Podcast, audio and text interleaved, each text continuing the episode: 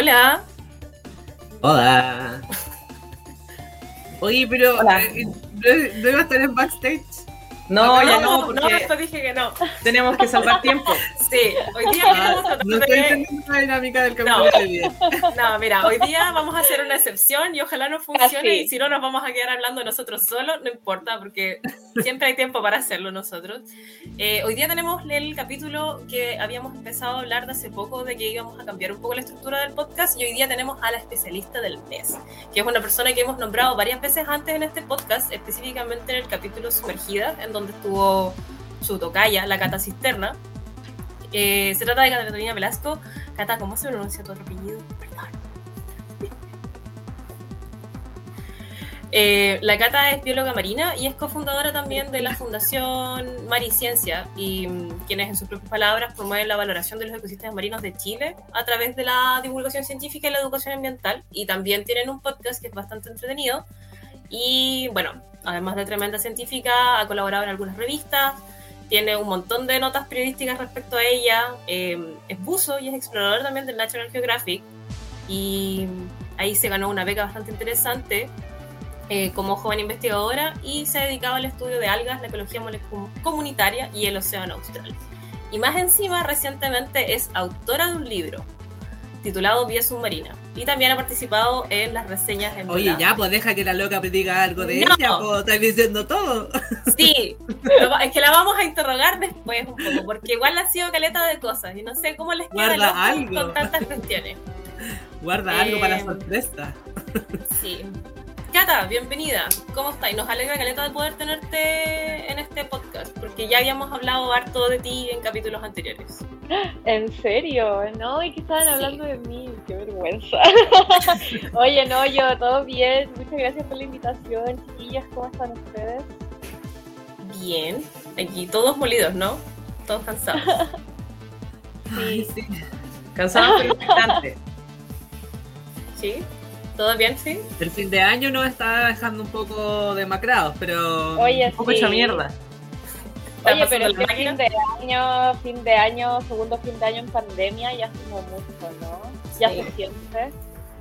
No. Sí, yo, para mí han sido como cinco años debajo del agua, más o menos.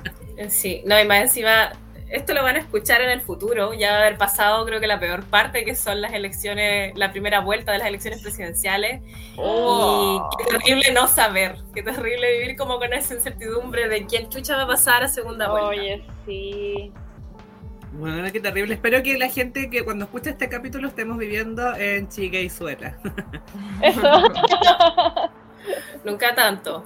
¿Te imaginas y no hay segunda vuelta? Va a ganar No, el ya, pero pero por último que sea un poquito más cerca de eso. Mm, Porque no, no, no creo que no haya segunda vuelta, la verdad. No, siempre hay segunda vuelta. No, creo, no, ¿Alguna vez ha- no ha habido segunda vuelta? yo creo que No sí. sé, Creo que siempre ha habido no segunda sé, vuelta. no me acuerdo, la verdad. Ya, pero no importa. Pero- Dijimos que no íbamos a perder el tiempo hablando de otras weas. Por favor, eh, dejemos que la Cata hable de ella más de lo que dijo la, Ca- la Sacha, por favor. Sí, ahora lo vamos a ir desglosando. La Sacha lo dijo todo, ahora no va a decir nada. Sí, ahora va a decir, bueno, gracias, chao. Es que ahora tenemos que ir desglosando como todas las cosas, porque obviamente son hitos importantes, pero creo que la pregunta más importante y la que da el puntapié finalmente como a todo es ¿Cómo ¿por qué decides estudiar biología marina? Sí, ¿Cómo ¿cómo, cómo estás? Eh, ¿Por qué decidí estudiar biología marina?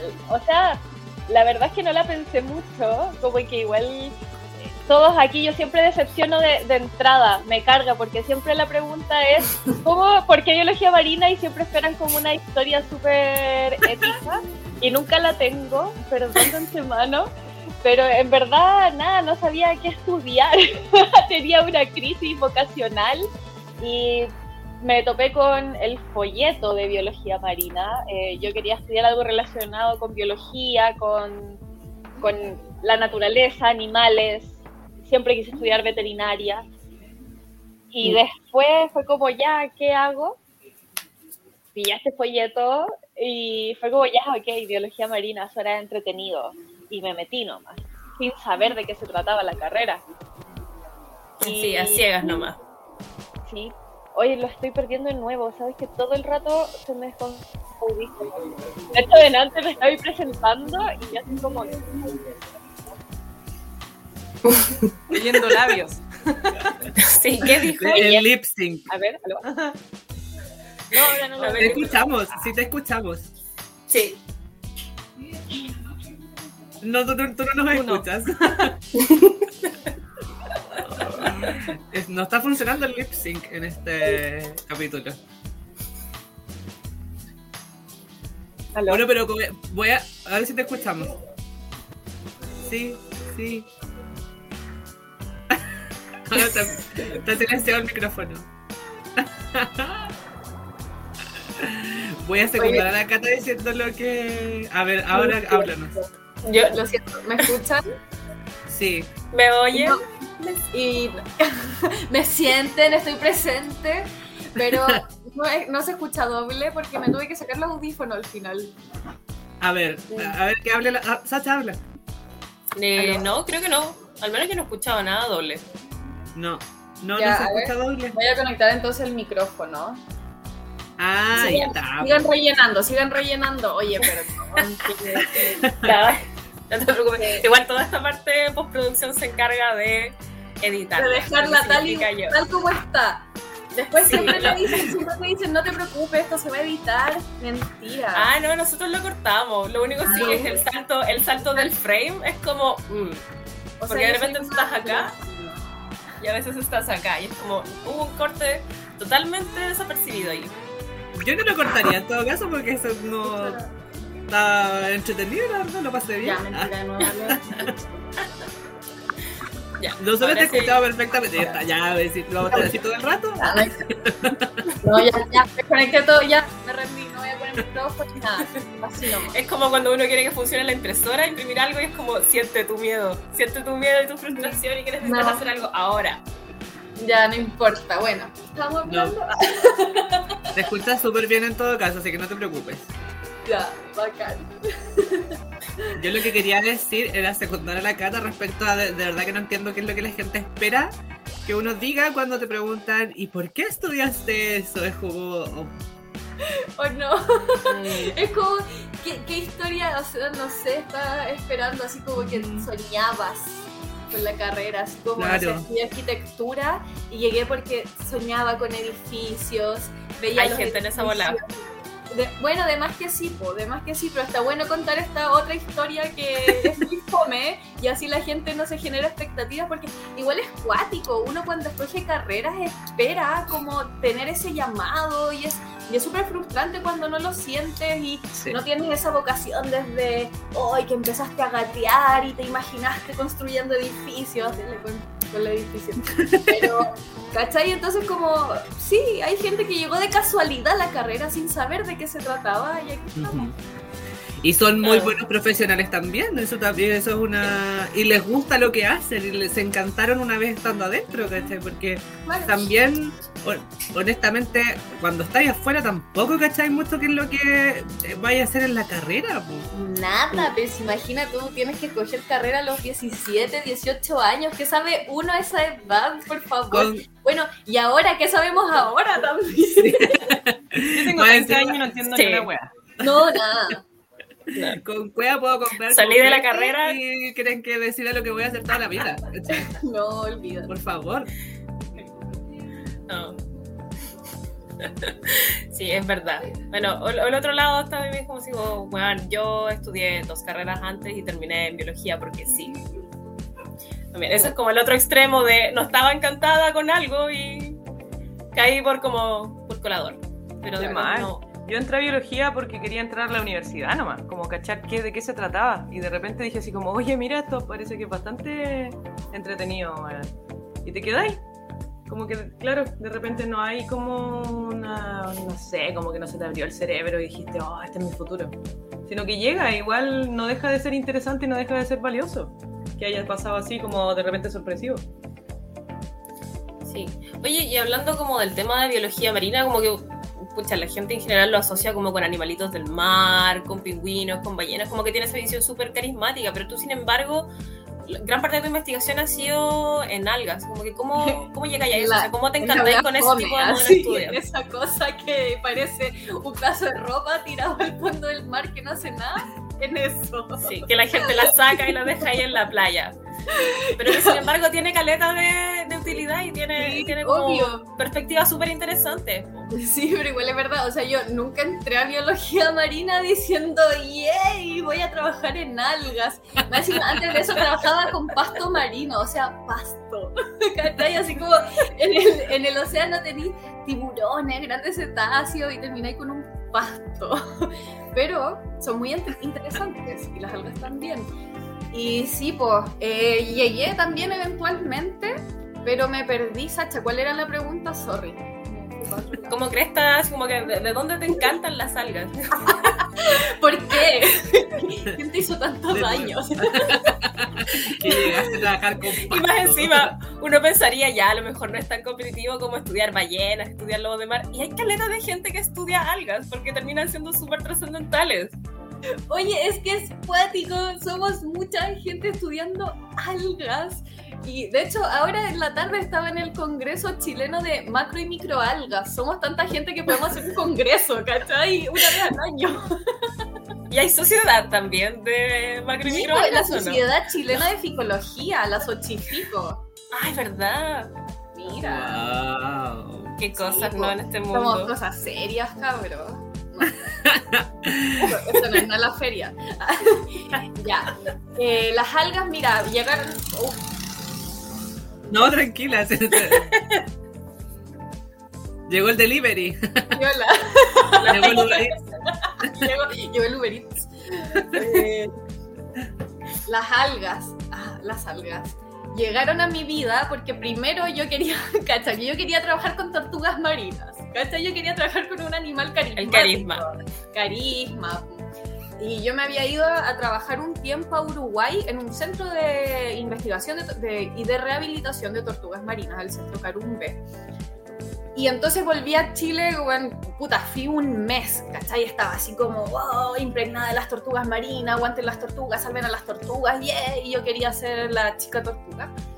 Y llegué a Chile en esa onda y me contacté con la ONG Carapara, Tortugas Marinas Chile, porque en Chile también tenemos tortugas marinas, tenemos varias especies.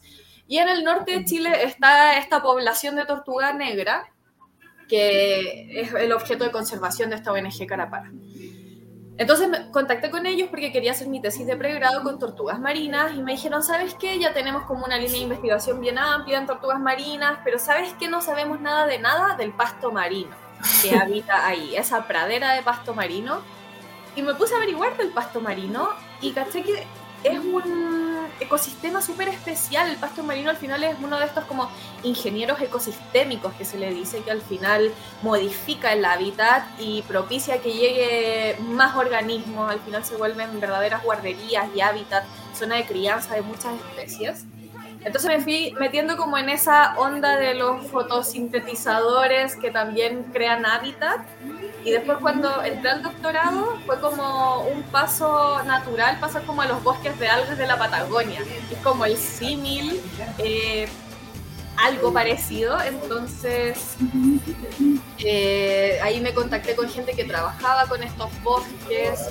eh, estaba con, ya conocía profes del área y ahí se, se fue dando. Qué entretenido, así como que empezáis con una cosa y finalmente termináis decantando por otra, pero que igual está relacionado como con lo que querías o con, o con lo que te apasionaba inicialmente, pero descubres algo que igual tiene como que te prende esa ampolleta o, o- o, no sé, como que sientes ese calorcito en el corazón de, ¿sabéis qué? Esto es entretenido, no solamente lo, lo hago por hacerlo, porque tengo Sí. que sacar una tesis y ya. Sí, es cuático eso y creo que me pasa harto como en demasiados ámbitos que es que soy, siento que muy inquieta, entonces me cuesta mucho estar como en una sola cosa, entonces termino haciendo varias y como decís tú, po, una cosa te lleva a otra y a otra y otra y un poco eso que estábamos hablando al principio que no sabemos ser adultos y no sabemos para dónde va la micro, pero como que vamos ahí como eh, surfeando la ola un poco mi carrera en la, en la investigación ha sido muy similar a vivir la todo un Ah. ¿te, te dieron cuenta del chiste ahí de, su- de la ola. Ah. Ah, chiste marido. Pero es que yo iba a decir, más tú no estás surfeando la ola, tú estás debajo, porque finalmente es la tesis lo que te lleva a- al buceo o más bien como al requerimiento, porque, no sé, pues como que igual la gente mira biólogo marino, tiene que bucear, pero en realidad no es una obligación, sino que es más bien un, interés o algo que te lleva a bucear. Es como fue la tesis, fue interés personal, que... mm, ¿Por qué llegáis a meterte bajo el agua? Por el amor por el buceo, yo creo que al final eso es como el motor principal, el, el bucear, el estar bajo el agua, el observar lo que está pasando abajo, eh, las interacciones ecológicas que ocurren, todo eso es lo que me lleva a, a investigar y hacer toda mi investigación, yo la centro siempre en poder estar bajo el agua, ¿cachai? entonces al final es un poco al revés como que es el interés por conocer lo que hay bajo el agua lo que me lleva a bucear y a hacer investigación relacionada. Y sí, pues tú tienes toda la razón, no es necesario bucear para ser biólogo marino, de hecho hay biólogos marinos que nunca bucean, que les carga estar bajo el agua y nada, pues es válido, si al final el océano se puede investigar de muchas formas distintas. Lo podéis hacer sentado frente a una pantalla nomás, sin siquiera tener que Totalmente. pisar una playa. Totalmente, a través de, de modelos oceanográficos, a través de las matemáticas, tú puedes estudiar el océano, a través de la genética, de la microbiología, de la química marina, de Ay. muchas formas distintas. Imagínate, yo tengo una colega, una amiga que estudia los bosques de algas como yo, pero a través de imágenes satelitales. E hizo el primer mapa mundial de bosques de algas y ahora tú lo puedes ver así en internet, en la página y ves todo el mapa como un Google Earth y vas ampliando así, te muestra en qué partes del mundo hay bosques de alga más densos, menos densos, y es como... Y la loca tuvo que... Ay, tienen que invitarla a su podcast, porque la loca mezcló eh, este estudio satelital con eh, ir a terreno, ¿cachai? Ella se metió bajo el agua a medir algas para poder validar eh, toda la otra parte satelital. ¿Cachai? Ah, Entonces, qué brígido. investigar el océano es acuático, se puede hacer de muchas formas distintas.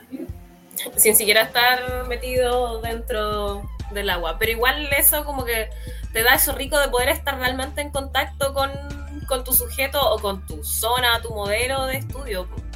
Em, justamente quería llevar como esa pregunta, porque tú eres cofundadora de eh, Fundación Mariciencia, eh, que igual toman harto el tema de conservación marina y a mi parecer es un tema súper interesante, pero que también es, es bastante complejo, porque sobre todo en Chile el tema de la creación de, de, por ejemplo, de áreas marinas protegidas ha sido, por no decir controversial, pero también es difícil establecer los límites. Entonces, ¿cómo, cómo lo han podido, primero, qué es lo que les lleva a fundar Mariciencia y, y cómo han, ha podido abordar el tema de la conservación? Eh, bueno, Mariciencia la armamos eh, junto a un colega, Felipe Pizarro, también biólogo marino, cuando estábamos estudiando en la carrera y empezamos a, a bucear. Empezamos al tiro, bueno, y empezamos también a trabajar en un centro de buceo allá en Valpo. Entonces empezamos con esta inquietud de, pucha, qué bacán todo lo que vemos bajo el agua, qué lástima lo poco que se conoce del océano y lo poco que la gente puede apreciar esto que estamos apreciando nosotros y que tenemos el privilegio de estarlo viendo. Entonces era como esta inquietud de acercar el, el océano a las personas, también eh, viendo cómo es nuestra realidad, que estamos eh, poco cerca del océano, ¿ya? Eh, ya sea geográficamente o en nuestro día a día, en, nuestra, en nuestro pensamiento diario, le dedicamos muy poco tiempo al océano, si es que nada. Eh, Mm. En el colegio, por ejemplo, en el currículum escolar se menciona poquísimo el océano.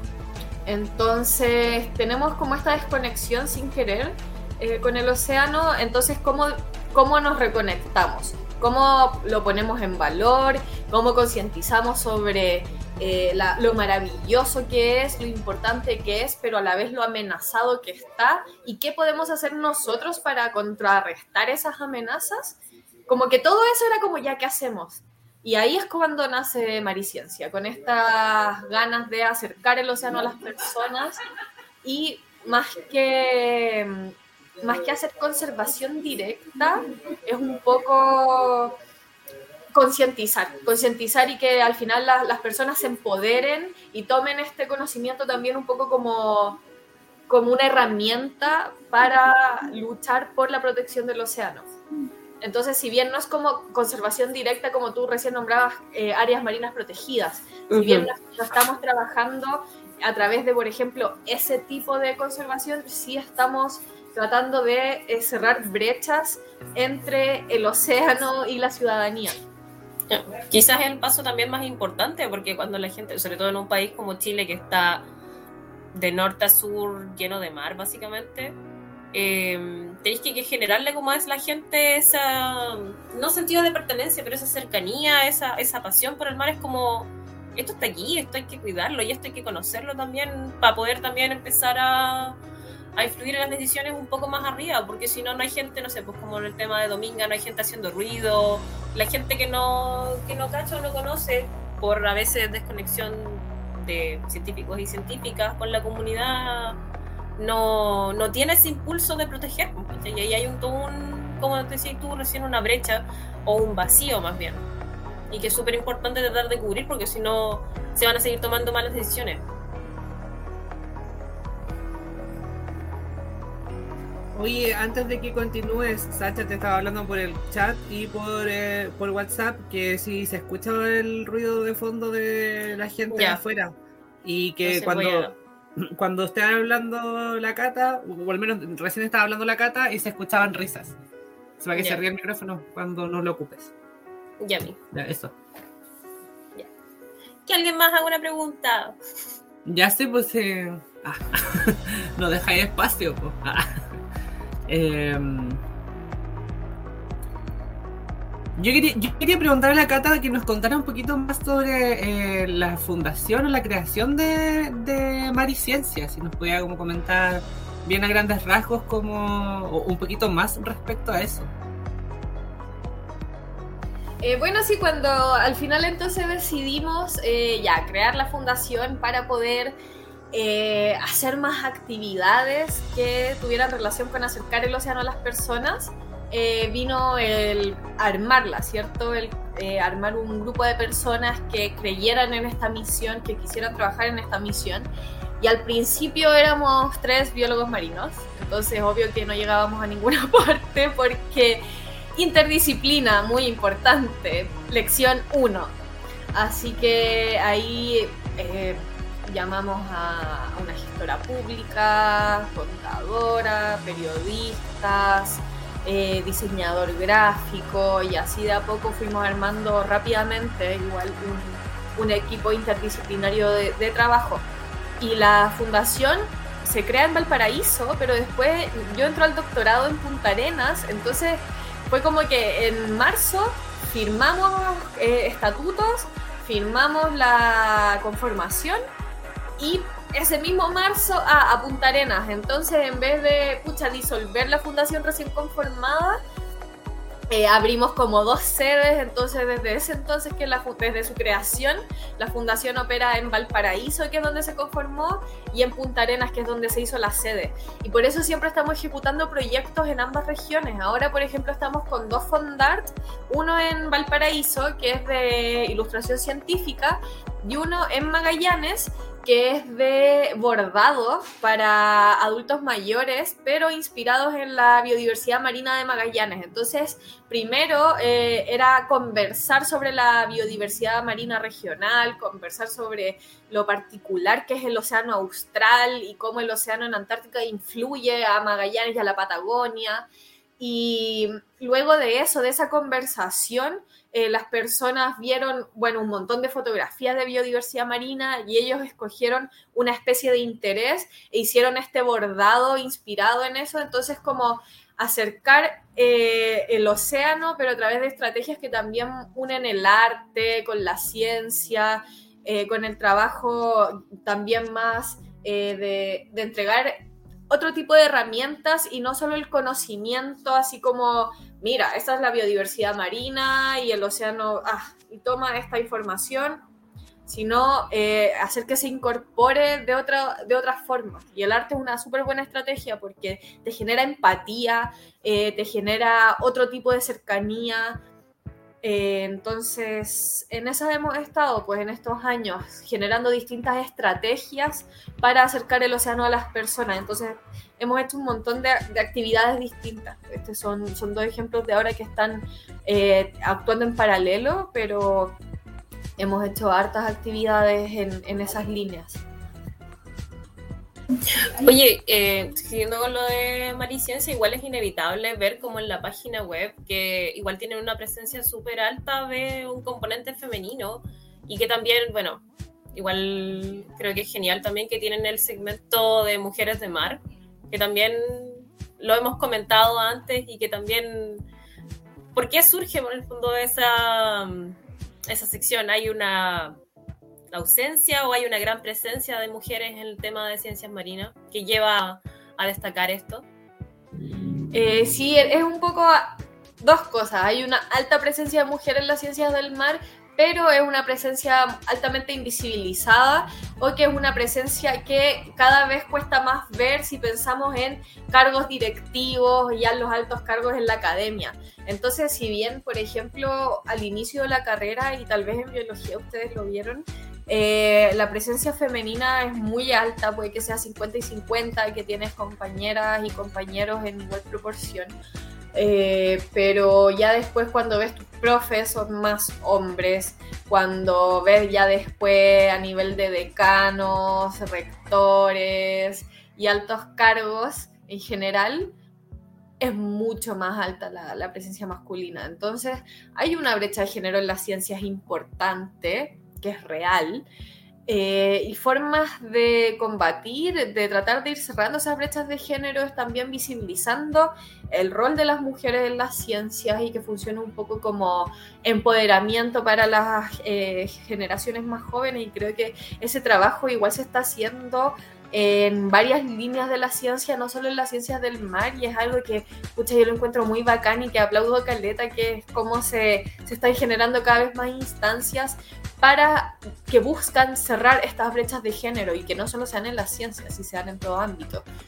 Entonces, de, por eso nacen Mujeres de Mar también, para, para eh, visibilizar el rol de las mujeres en las ciencias del mar eh, y a la vez que también se cuenta sobre la ciencia que hacen. Por ejemplo, si entrevistamos a alguien que trabaja con fósiles, eh, contamos un poco la historia, de qué se trata la, paleontología, eh, de qué se trata los, los, organismos, la historia de vida de los organismos que estudian. Entonces se entrega un poco de información del océano pero a la vez se, visibiliza el rol de la científica y a la vez se cuenta cómo se hace este proceso científico y de eso se trata la sección.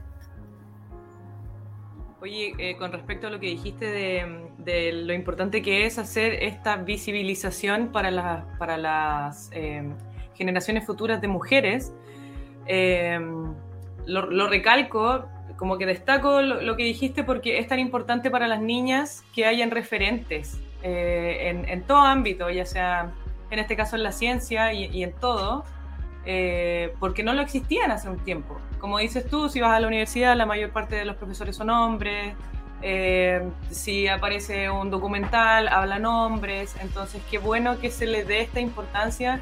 Y como dices tú, creo que se está, se está viendo lo importante que es relevar esta información, que hay mujeres que trabajan en ciencia y eh, que hacen investigación a la par con hombres, no sé si más o menos, pero, pero qué bueno, qué bueno que, que en Mar y Ciencia hayan visto esta problemática, como mucha otra gente lo está mirando, y que lo pongan en la palestra.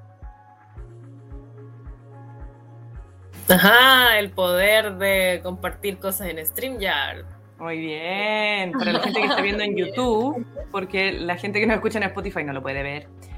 Pero está la Sacha mostrando la página eh, de Mari No soy yo, es el Boris. Ah, es el Boris. Ah, bueno, pero da lo mismo, se está mostrando. Y ahí, eh, ahora aquí hay una foto de la Cata, una foto de otro chico que no sé quién es.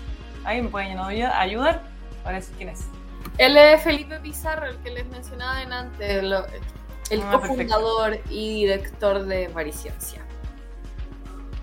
Oye, hablando del rol de la mujer en la ciencia, igual me imagino que, o sea, por una parte igual es reconocimiento y por otro lado también es, un mérito de sacarte la cresta tú misma estando ahí, porque postulaste a estos mm, fondos, becas en realidad del National Geographic, el, para, para jóvenes líderes en el fondo y, te la ganaste. O sea, eso- me imagino que eso tiene que haber sentido como gran realización, pero aparte el orgullo que tienes que haber sentido, me imagino yo, y sobre todo después que te invitan a Pristine City, es como lo logré, ¿o no?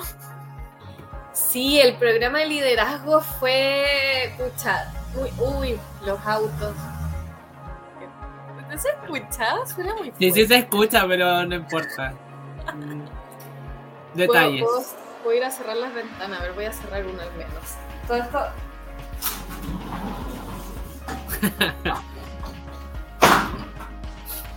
ya, lo siento. Estaba tarareando y no se escuchaba porque tenía el micrófono desactivado. En fin. Eh, bueno, el programa de liderazgo, sí. Bueno, yo entré a National Geographic con un proyecto que postulé para explorar un naufragio que está en el estrecho de Magallanes. Y con la exploración de ese naufragio, yo pasé a ser exploradora de National Geographic. Y este programa de liderazgo es un programa que se abrió para exploradores de, de Nat Geo que hubieran postulado uno de estos fondos que se llaman Early Career Grant. O sea, para son becas para personas que están como en los años iniciales de sus carreras. Y en ese y este programa era para seleccionaba a 20 de estos exploradores jóvenes del mundo. Eran solo eh, de Latinoamérica, bueno, de Sudamérica éramos tres eh, y otros de Norteamérica, de Asia, de África, de todas partes del mundo. Un grupo muy diverso, maravilloso, como pueden ver ahí. Eh, y el programa consistía, era un programa de un año en el que nos enseñaban técnicas de liderazgo, de manejos de equipo, de comunicación.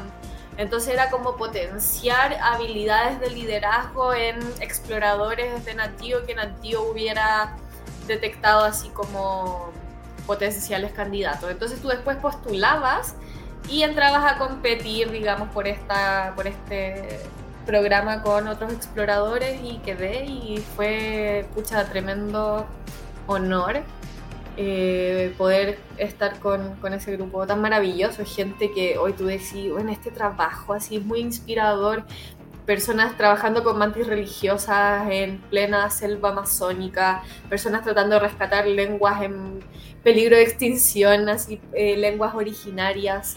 Eh, personas trabajando con microplásticos, por ejemplo, eh, Imogen que está ahí con la polera a rayas, ella trabaja con cómo la ropa libera microplásticos en el océano, eh, trabaja con analizando todo lo que tiene que ver con contaminación de microplásticos desde los ríos hacia el océano eh, y así, un montón de gente muy inspiradora.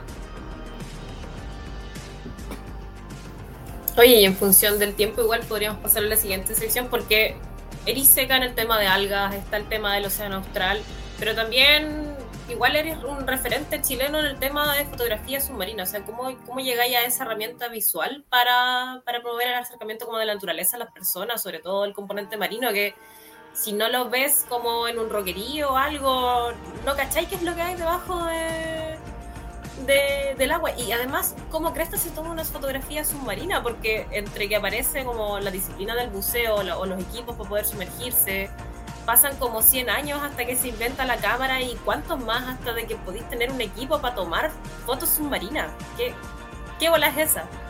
Sí, pues es cuático porque, pucha, el agua no es muy amiga de, de, las cámaras y viceversa. Bueno, en realidad las cámaras. Y, y, oye, a mí a todo esto se me inundó una cámara y fue terrible. Fue el peor buceo de la historia. Perdí. Perdí mucho dinero ese día, bueno, el buceo más caro de mi vida. ¿Puedes Oh, decir la dolor. cifra? ¿Puedes decirla en público? Dolor, sí, perdí. Puta, ese lente costaba como 500 lucas, el puro lente. El cuerpo yo creo que costaba como 600 en ese tiempo. Perdí, perdí ambas cosas y bueno, la cámara se inundó completa, completa. Por entrar al agua apurada, por entrar al agua, de, mira, de puro apurona, la cerré mal, weón, la cerré mal, más encima, weón, te duele el bolsillo y te duele el ego también, porque tú decís, weón, ¿cómo? ¿Cómo? ¿Cuánto tiempo llevo haciendo esto y se me olvida cerrar bien esta cuestión? Bueno, ese es uno de Eso. los peligros de, de la fotografía submarina. Uno pensaría que quizás es, es fácil porque ahí están los organismos submarinos. O sea, si no le voy a tomar una foto, no sé, a una a un lobo, una foca, algo que esté nadando bajo el agua que se pueda mover y evadirte. El resto de los organismos igual se supone que son relativamente simples, pero como, como complejidad técnica para tomar una fotografía, ¿cómo, cómo enfocáis? Porque igual tenéis ahí un montón Sí, de cosas que juegan en contra tuya tratando de tomar una foto. De partida tus propias burbujas. Eso, tus propias burbujas, el bueno, toda la película de agua que hay entre tú y el sujeto a fotografiar, el backscatter, que es terrible, que es todas estas. El backscatter es el efecto que se te da en la foto cuando sale manchada con muchos como granitos y eso es porque el agua está llena de partículas en suspensión, de microorganismos, de eh, de detrito. Entonces, si tú pones el flat directo a, tu sujeto, a lo que la luz va a rebotar en esas partículas, entonces se va a ver el sujeto atrás y adelante todo manchado como con, con granitos blancos. Entonces el flat tiene que ir de cierta forma, el lente también, eh, la luz, los colores, los colores se pierden. Piensen que ya los primeros tres metros más o menos de profundidad, a los cinco primeros metros el rojo ya se pierde completamente. De hecho, el azul es el que se pierde más tarde, por eso el océano se ve de ese color. Entonces, eh, son varias las cosas que juegan y que ya sobre el agua es difícil sacar fotografías porque tienes que medir un montón de parámetros, pues. Que la velocidad de obturación, que el ISO. Entonces, eso bajo el agua es lo mismo, pero además tienes que fijarte en la potencia del flash, en la posición del flash. Por lo general uno no usa un flash, usa dos. Eh, y tienes, porque tienes toda la física del agua, la física de la luz jugándote en contra. Así que sí, es- está la complejidad. Y además los organismos marinos son súper escurridizos. O sea, sacarle una foto a un pez, imagínate, hasta las estrellas se te mueven. o estás ahí como el, estás al vaivén. Estás al vaivén y además imagínate que no puedes tocar nada porque además todo a tu alrededor está vivo y tú tienes que ser además buen buzo porque tienes que controlar tu flotabilidad del chaleco. Si estás con traje seco, tu flotabilidad se controla del chaleco y del traje seco. Entonces, son muchas, muchas, demasiadas variables.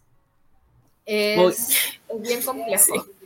Oye, y, Y en además tenés eso, tus dos maras en el equipo. Tus dos manos están en el equipo. oye, y en eso, ¿cuál ha sido el, el bicho más complejo para poder lograr tomarle una foto? Ya, los lobos son muy difíciles y yo nunca les he podido sacar una buena foto porque además me dan miedo, debo decirlo.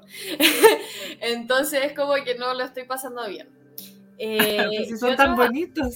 son- pero bueno, tienen los medios dientes, no sé, y... Ay, yo no sé, no sé, yo no pongo las manos al fuego. Yo creo que si pudieran, lo, te harían algo. Yo no les compro que tengan tan buenas intenciones, weón. Igual tienen pinta mafioso. No le creo su cara de buena No, onda. no le creo su cara de buena onda. No, no me vienen con huevas, así que no, no sé. Eh, ¿Y y algún otro, organismo que sea tu favorito en tomar? Los, puta, los nudibranquios, lejos, las babosas marinas, quienes nos están escuchando, vayan a buscar fotos de nudibranquios. Es como ese, es que se, te las saques como se las saques, va a salir bonito. Son encima como unos conejitos marinos de colores Son fotogénicas, muy cagar. vistosos, claro, tienen los rinóforos que son como estos cat, como igual que orejitas de conejo. y muy vistosos. Así que esos organismos, pucha. Siempre es un placer encontrarlo en los museos y poder sacarles fotos.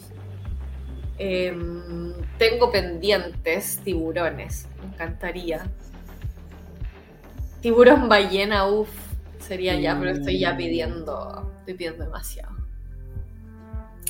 Pero se logra, se va a lograr. Impossible in nothing. Eso. Nada, nada. Em, ¿Qué iba a decir yo? Se me fue. Oigan, ¿y ustedes han buceado? No. Oh, yo justo hoy día sí. te conté una anécdota. Déjame contar la mía, Sacha, porque la tuya es buena. la mía es mala. La única vez que buceé, eh, no me pude ni sumergir, weón. Soy una plasta que no se puede sumergir. Y eh, porque parece que tienen que. Mira, yo te hablo desde la, desde la ignorancia misma. No te soy Eh, ningún experto. No, no, otra, nada. Eh, no, ni siquiera me pasaron como el- pesos, porque sé que tienen que poner pesos para poder Sí. sumergirse, a menos que seáis seca, y yo claramente no soy. Y no me No, pasaron es nada, entonces Imposible, si el traje flota, tienes que tener peso. weón, lo intenté tanto y la gente a mi alrededor me miraba y así como, ay, pero ¿por qué si es tan fácil? Y yo así, bueno, no puedo bajar, no puedo hacer nada, así que... Pero para, ¿por por qué no te pusieron peso? No tengo idea, seguramente se, se les, fal- les faltó uno, o se les olvidó, o dijeron ya, pasémosla todo menos esa loca que está ahí, no sé. Era para que hiciera ahí el ridículo. Bueno, porque mi hermano pudo no discriminaron. Sí. Mi hermano pudo y yo no pude. Y yo dije, qué weá.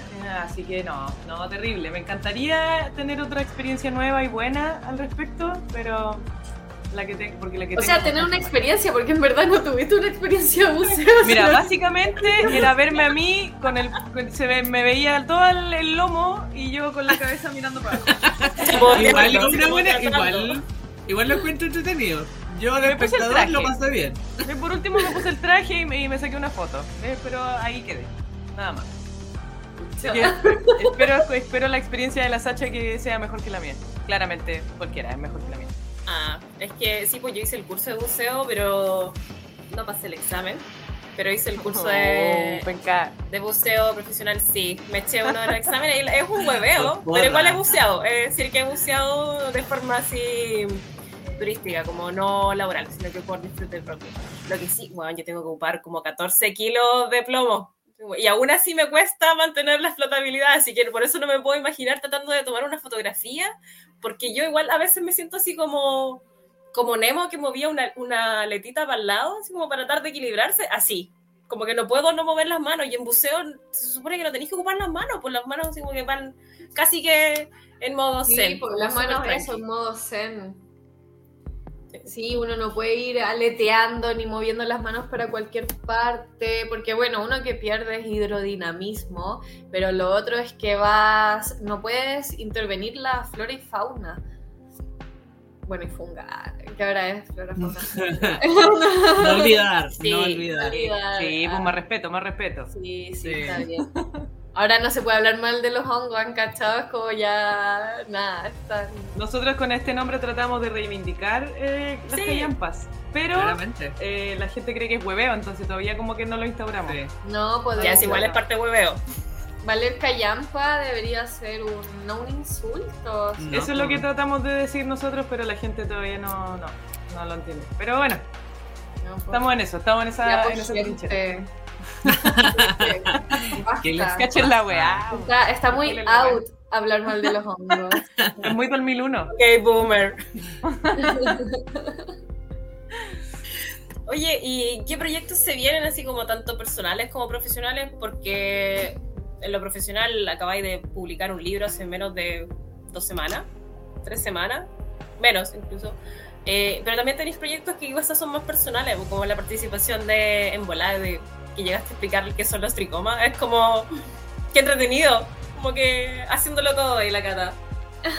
¿Qué se viene? Sí, en volada es bacán, es un proyecto que me gusta caleta, poder comunicar ciencia, pero desde otra vereda. Pero ven, sigo con los organismos fotosintetizadores, no me abandonan. Eh, y ¿qué se viene? Bueno, se vienen más proyectos por ese lado, se viene Se más vienen escritura. cositas. Se vienen cositas, se viene más escritura, se viene terminar la tesis. Préndanme una velita, si me están escuchando, por favor hagamos una cadena de oración, hagamos, no sé, no sé, lo que usted crea que pueda servir, mandar vibra de lo que usted crea, lo que, lo que sea su cariño, lo que sea su cariño, mándemelo, por favor. Lo que sea su Si quiere, si quiere depositarme la cuenta también, se la dejo aquí abajito. y pucha, se, se vienen cositas en verdad. Con Mari Ciencia ahora estamos en un proceso igual de reestructurarnos, entonces estamos más que se, que se vengan cosas hacia afuera. Se viene un proceso de reestructuración interna bien importante con el que esperamos que, que dé el impulso para que se vengan muchos nuevos proyectos el 2022. Así que igual siempre estén atentos a las redes de Mariciencia porque siempre ahí van a salir novedades. ¿Cuáles son esas redes? Es el bio bio para Nos colaborar. encuentran como Fundación Mariciencia en todos lados, en Instagram, Facebook, Twitter, TikTok, YouTube, eh, Discord, etc. Fotolog. Hay Fotolog, no, por suerte no. Dios, no nos busquen en Fotolog, por Oye, favor. Fotolog ya no existe. Ah, cierto, cierto. Ya no existe. Se perdieron todas sus fotos de Pokémon. Sí, Les sí, debo decir. cierto. Sí. Y también está el podcast, pues, como pez en el agua. Podcast, También. también, Muy buen muchas podcast. gracias, muchas gracias. Nos encuentran en Spotify y en Google Podcast como pez en el agua. Como, como pez en el agua. Sí, y a ti Oye. también en cata.submarina en Instagram. En Instagram, justamente. Y el, el título de tu libro para poder también saber más sobre él. Vida sumergida, ¿por qué necesitamos el océano? De la Pollera Ediciones. Lo encuentran en todas las librerías del país. En, también en la página web lapollera.cl. Y también está en formato ebook, así que también nos pueden encontrar en Amazon. Muchas Es un libro- gracias. es un Así libro que se hizo a con- comprarlo. Es un libro Lo que se a- hizo con mucho cariño y que explica justamente por qué necesitamos el océano. y eso. Por favor, si lo leen, me cuentan qué les pareció. Agradecida, como siempre, de todo el amorcito que me mandan. Y eso. Yo lo voy a buscar en Amazon. Muchas gracias por Bacán. Bacán, bacán. Yo lo estoy Gracias, buscando en este momento para poder eh, Sí.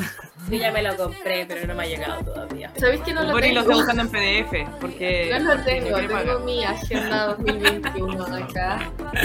Los, regal- los regalé todos, de hecho es chistoso porque la gente me escribe así como si yo tuviera los libros, que como si yo estuviera a cargo de la venta, entonces me preguntan si me quedan libros y si me pueden depositar a mí para que les mande. Y yo no tengo ni uno, no tengo ni uno ni para mí, no me quedé con ninguno. No. Oye, es que otro yo- nivel de autora, pues ahí no se encarga la editorial, no yo, ¿cachai? No es, Es que siempre, siempre se encarga la editorial al final. Es como, claro, la editorial eh, te pasa cierta cantidad de libros para que para tu colección o para que le regale a las personas cercanas. Y en realidad todo el resto de la distribución y eso se encarga la editorial. Entonces tú, nada, después te olvidas de eso. No sé hasta cuándo te olvidas de eso, tal vez nunca más sepa de la editorial allá. Me hacen ghosting y no sé. Pero en teoría, próximamente debería tener novedades de qué va el libro.